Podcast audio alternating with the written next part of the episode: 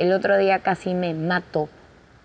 Porque un niño que estaba corriendo para otro lado decidió voltear y se cruzó en mi camino y había una anconeta, una bicicleta a mi costado y era o mato al niño o me estampo contra la pared. Y había justo la entrada principal de un edificio y traté de meterme por el hueco, pero no llegué, terminé con moretones acá en la espalda, en las rodillas, en todos lados, pero sabía que era la única opción.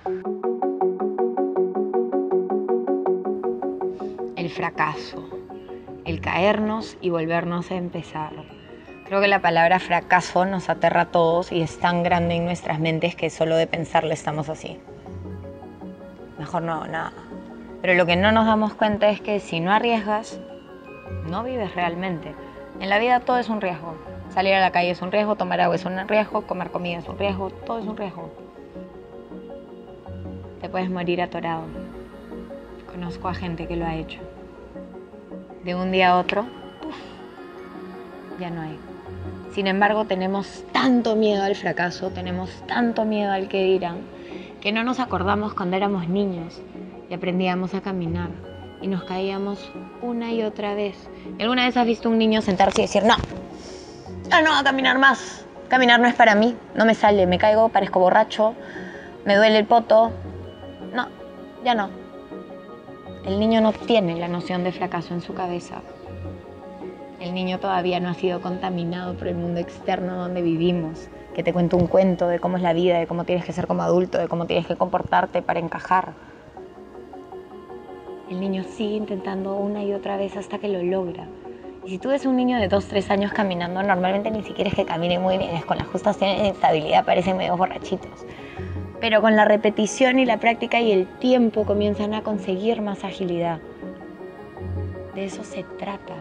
Y creo que agradezco mucho el que patino desde que soy niña, porque desde que tengo uso de razones hago patines en fila yo soy anconera de toda la vida y toda la vida he patinado por el malecón de Ancón. Cuando era súper gordita, era la gordita que patinaba 38 malecones sin parar y literalmente no tenía oxígeno. Ahora no llego ni a patinar 7 y estoy sin oxígeno.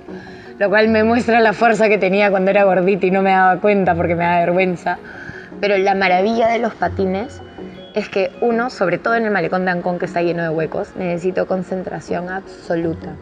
Mindfulness. Estoy completamente presente Dos, necesito no solo estar enfocada en el piso, sino en el camino, en el paso adelante que está en mí, en los obstáculos. Hay anconetas, hay otras personas en bicicletas, hay niños. El otro día casi me mato porque un niño que estaba corriendo para otro lado decidió voltear y se cruzó en mi camino y había una anconeta, una bicicleta a mi costado y era o mato al niño o me estampo contra la pared. Y había justo la entrada principal de un edificio y traté de meterme por el hueco, pero no llegué, terminé con moretones acá en la espalda, en las rodillas, en todos lados, pero sabía que era la única opción. Y eso es lo que agradezco de los patines. los patines me han dado la habilidad de responder rápidamente, de esquivar obstáculos, de casi tropezarme, pero encontrar el equilibrio para no caerme y de muchísimas veces sacarme la chochoca gracias a este deporte que me obliga a estar completamente presente mirando y a la cantidad de obstáculos que se presentan, he aprendido a ir navegando mi propia vida. Aprendido a volverme a parar después de caerme, porque en patines te caes una y otra vez y no te queda otra que reírte, sacudirte y continuar, a menos que te hayas golpeado lo suficiente como para parar que fue algo que yo no hice cuando me sufrí lo suficiente para parar y ahora estoy sufriendo las consecuencias de ellos. Pero a lo que voy con esta analogía es, la vida está llena de obstáculos y a veces nos vamos a caer y nos vamos a sacar la mierda. Y otras veces vamos a lograr esquivarlos siempre y cuando estemos atentos, observando y no comprándonos la emoción. Porque si yo miro los huecos y digo, madre, este malecón está lleno de huecos y solo me enfoco en los huecos, posiblemente termine cayéndome. Pero cuando yo estoy en el malecón, estoy enfocada en la pista limpia. Entonces siempre encuentro un camino de pista limpia. A veces, cuando se cruza alguien, no, porque no me queda opción.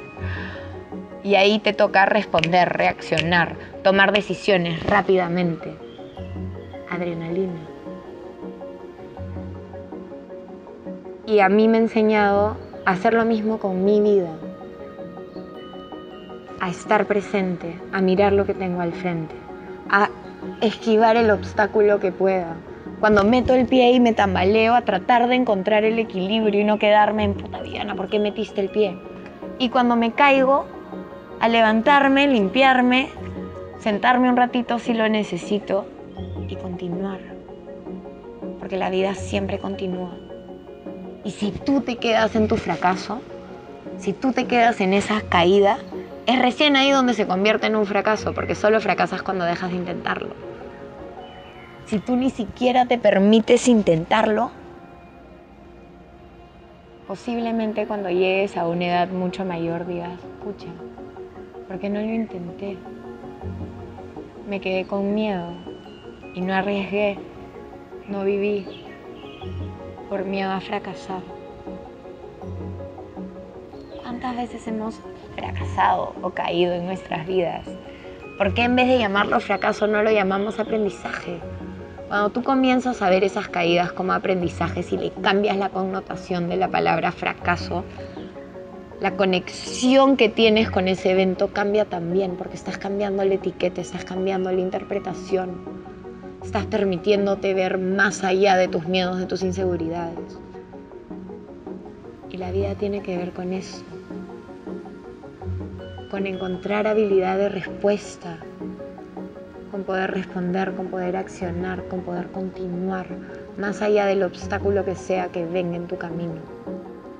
Y de eso se trata, sin importar qué pase a tu alrededor. Si tú confías en ti, vas a darte el chance de intentarlo una vez más y de repente esa vez más era la única vez que necesitabas intentarlo para que te salga.